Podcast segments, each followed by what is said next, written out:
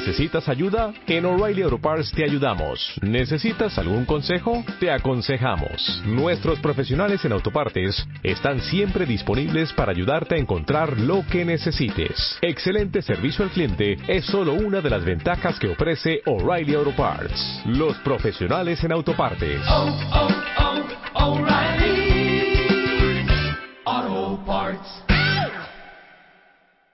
Pero como hoy es lunes, tenemos siempre la presencia de nuestro invitado de todos los lunes, el doctor Edwin Miño. El día de hoy vamos a hablar de parroquias. Esta propuesta, me supongo, de esa propuesta del Co- Conagupare, de trasladar la elección, la elección de prefectos a, a la zona rural. Dentro de ello, pues, evidentemente también toparemos otros aspectos. Bienvenido, Edwin. Buenos días, compañero Muchas gracias, ¿no? por Como siempre, oportunidad. Sí, quiero topar unos dos temas misceláneos. A ver, pues. como le había dicho la vez anterior, eh, hoy día lunes debería estar yo en la ciudad de Loja, conmemorando un aniversario más de su provincialización.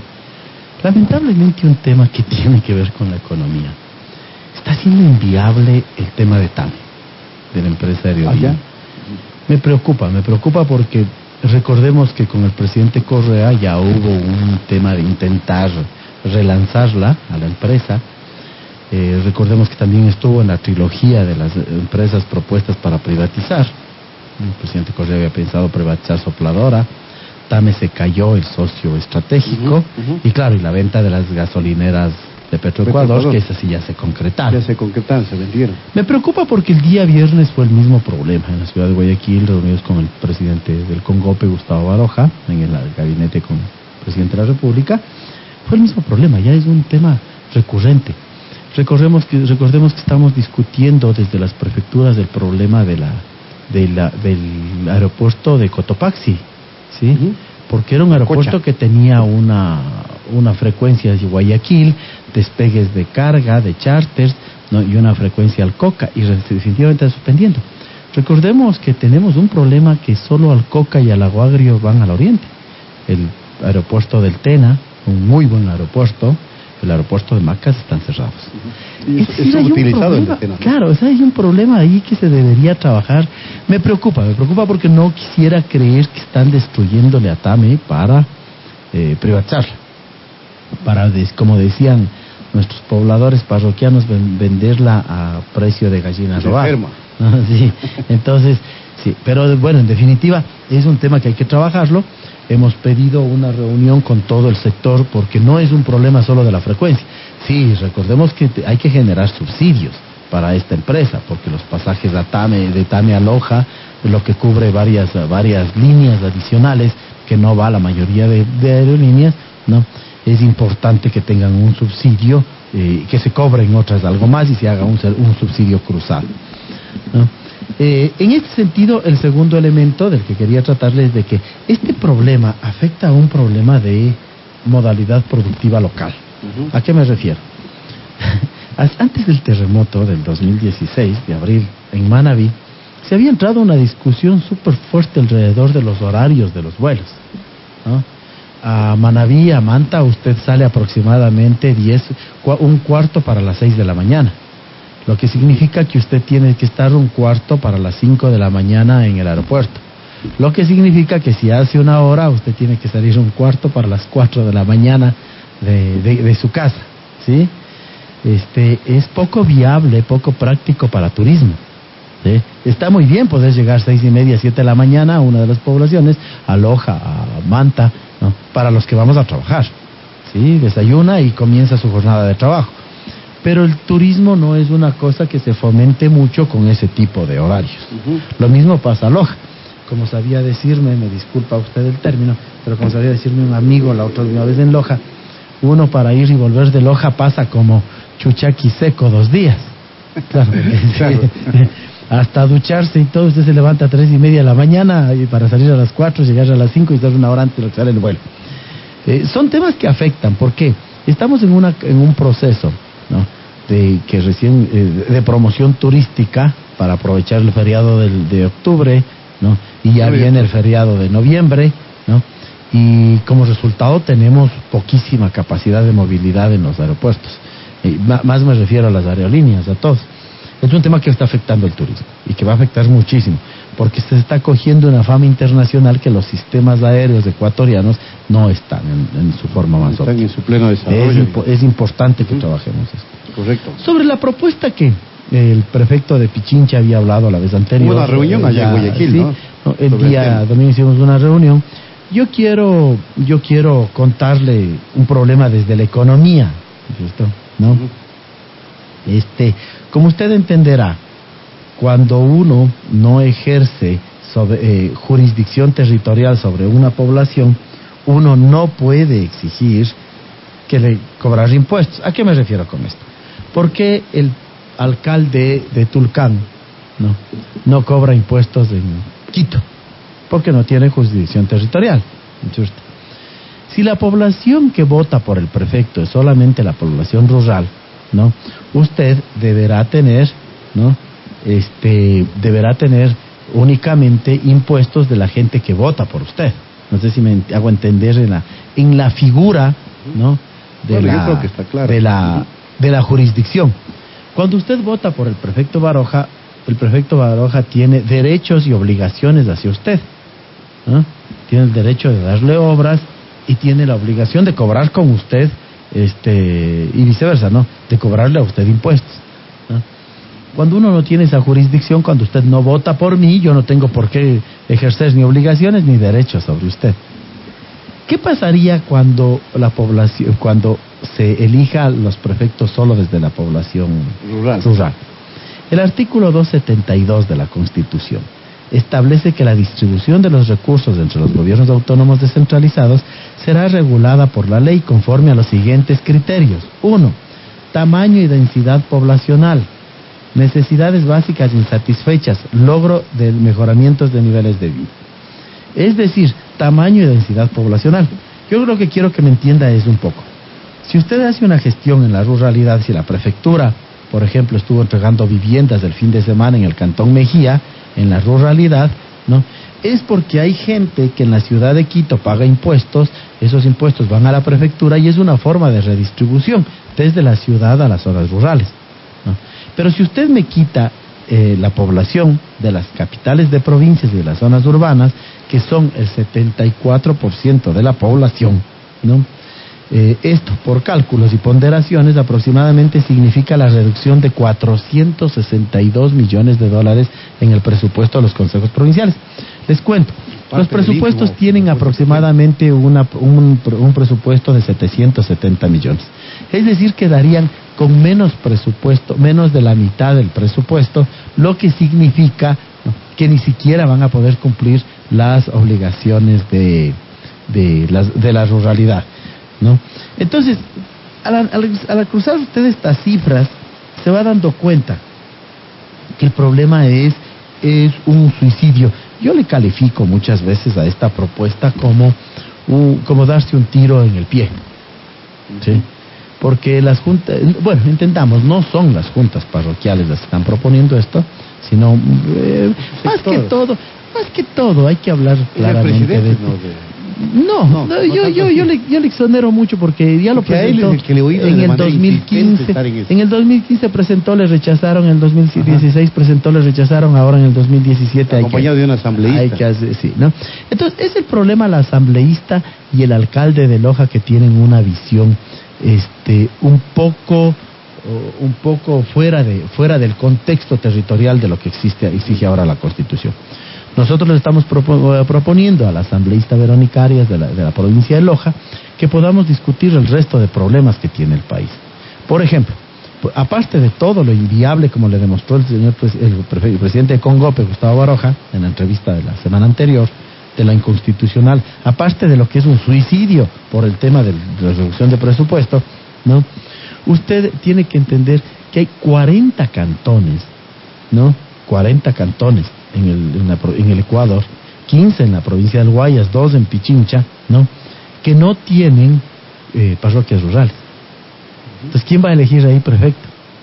Sí. Ah, yo, en pues, ese es cantón. muy buena Le pregunta. digo el cantón Puerto Quito y el cantón Pedro Vicente, acá donde llega la muy bien Claro, la no señal no hay de radio. Pichincha Universal. No hay po- población rural. Entonces, esos dos cantones no deberían votar por el prefecto.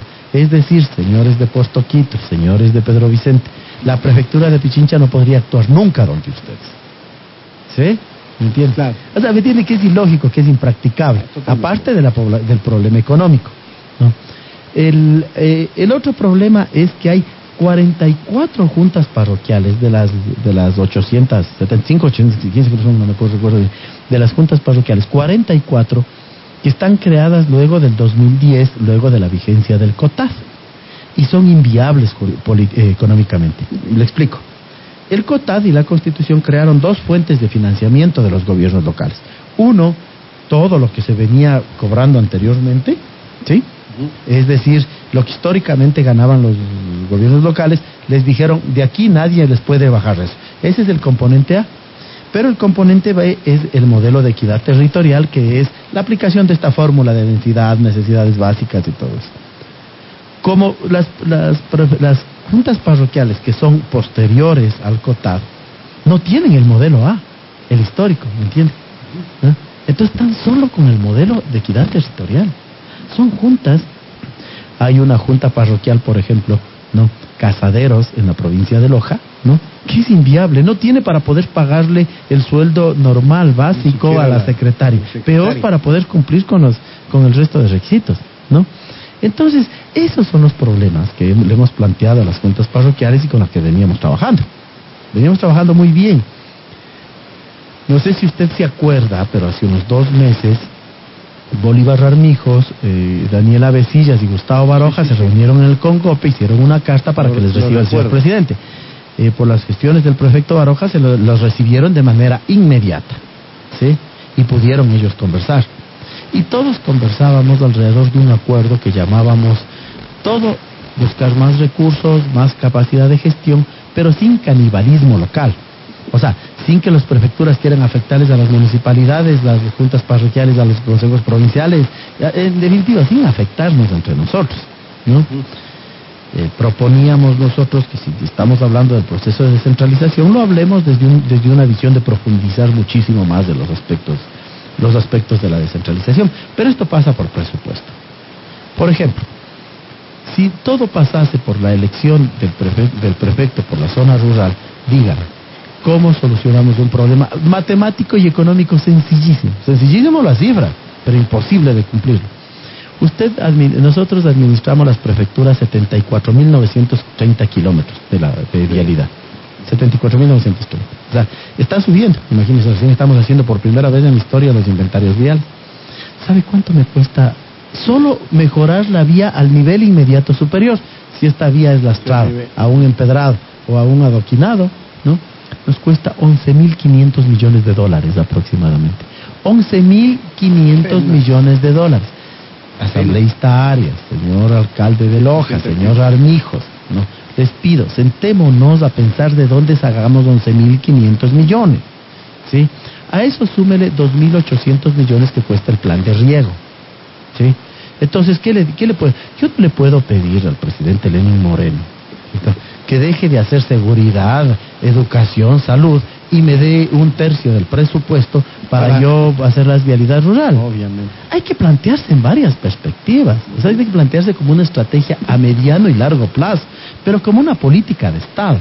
Imagínese, le voy a decir una cosa que no va a ser popular con los oyentes. Nada popular. Estamos estableciendo que se nos entregue seis ejes viales que maneja el EMETOP, el gobierno central. Es decir, las vías, las vías más concurridas. Esto técnicamente se llama el TPDA, o sea que tiene un alto tráfico promedio de automóviles, de automotores. ¿sí? Eh, ¿Cuál es la idea? Para en esas poner peaje y con eso ayudar a solucionar el problema de la ruralidad. De la ruralidad. Imagínese usted, nosotros con 770 millones dedicamos, cerremos cifras, 400 millones al, al año para vialidad, ¿no? Es decir, en 10 años, ¿no es cierto?, tendríamos 4 mil millones. En 20 años tendríamos 8 mil millones. En 30 años, señores, tendríamos los 12 mil millones. 30 años, yo espero. usted- yo espero que más. todavía usted esté administrando Pichincha No Universal, pero, pero creo que vamos a estar un poquito viejos. ¿no? Un poquito Pero le estoy diciendo una cosa, le estoy diciendo si invirtiésemos así, a ese ritmo, sin invertir nada más, sin mejorar más las vías, sin que se abran nuevas vías. O sea, es inviable. O sea, la, la calentura no está en las sábanas. Discutamos dónde está el problema fundamental, que es, que es en el tema de presupuesto y de gestión. ¿no? Segundo, se decía de que los productos, y aquí es una, una falacia, yo lo que les digo a estas les llamo unas verdades lógicas, porque parten de un supuesto que puede terminar pareciendo lógico, pero no lo es. Se dice los productos se quedan botados por la falta de vías, que nos digan dónde para eh, trabajar específicamente. Para traer también. Porque ahora lo que más se quedan botados los productos es por, el, por los costos de producción. Me contaban que en la zona de Durán, en la zona de Daule, donde está produciéndose la, donde hay una producción fuertísima. El invierno debe haber sido causante de esto, por eso veo que hay una producción de arroz también eh, Bastante bastante poderosa. La producción de, de- de mandarina están pagando la saca, creo que le dicen allá, de- en 2 dólares 50, creo que son aproximadamente 200 mandarinas, y vienen acá y acá también están pagando 2 dólares 50. Entonces se da un fenómeno perverso que ya se da con la papa en el carchi, ¿no? que se dice que es preferible dejarle ahí que sirva para que se nutra el suelo antes que cosechar Claro. porque no se, co- no se cubren los costos. Entonces, señores dirigentes de Conagopares, señoras asambleístarias, lo que le invito es discutamos esos problemas de la ruralidad. ¿sí? Le cuento, hay un promedio de edad. Los promedios son mentirosos, pero nos hacen una referencia en economía. Hay un promedio de edad de 50 años en el campesinado ecuatoriano. 50 años. Señor Yepes, en 30 años que vamos a seguir todavía usted y yo espero aquí, ¿no es cierto? Nuestro, el promedio de nuestro campesino va a ser 80 años. Es inviable. Absolutamente. Entonces necesitamos que la población no solo no salga de la ruralidad, sino que regrese a la ruralidad. ¿Me entiende? Y Hay que hacer un tema- Para eso son otros cosas, temas claro. de políticas De mucho todo, más complejas que estamos haciendo. No es el problema de que tengo una vía rafanteada, no es señor. únicamente ese el problema. Entonces, yo les digo, les invito. A que discutamos estos problemas del desarrollo rural muchísimo más desde la perspectiva integral. Los 10 años de Revolución Ciudadana sirvieron muchísimo porque se disminuyó más drásticamente la pobreza rural. Sí, muchísimo más. Pero son necesarios muchísimo más subsidios. Hay un proceso, con esto le cierro, le, le voy cerrando el tema, el señor Yepes. Hay, un, hay, un, hay una nueva concentración de la tierra alrededor ya no del terrateniente clásico del que leíamos en Guasipungo, de Jorge Casa, en la, en la literatura indigenista. No, pues del patrón con el sombrero y el látigo, no. Ahora es conterno, porque son los agroexportadores. Son empresas que están reconcentrando la tierra alrededor de ellos. ¿sí? Sí. Creo que los problemas del Ecuador y de la ruralidad son mucho más serios de lo que parece, ¿no? Pero y hay si un creyésemos, de este- y si, y si de creyésemos que, les- que eligiéndole al prefecto por la ruralidad se solucionan los problemas, yo sería el primero. ¿Y sabe qué quiere que le diga una cosa? Tengo las encuestas. 77% de los ecuatorianos rechazan esa propuesta. Pero le voy a dar un dato más dramático. ¿no? El prefecto de Manabí, el prefecto de Pichincha, el prefecto de La Suay y el prefecto de Loja y el prefecto del Guayas, los cinco prefectos, están sobre el 70% de aprobación en la ruralidad. ¿Por qué no quiero contarles a ellos esto? Aunque ya les estoy contando en el a Porque decir, ellos vayan a decir, buena nota. chévere.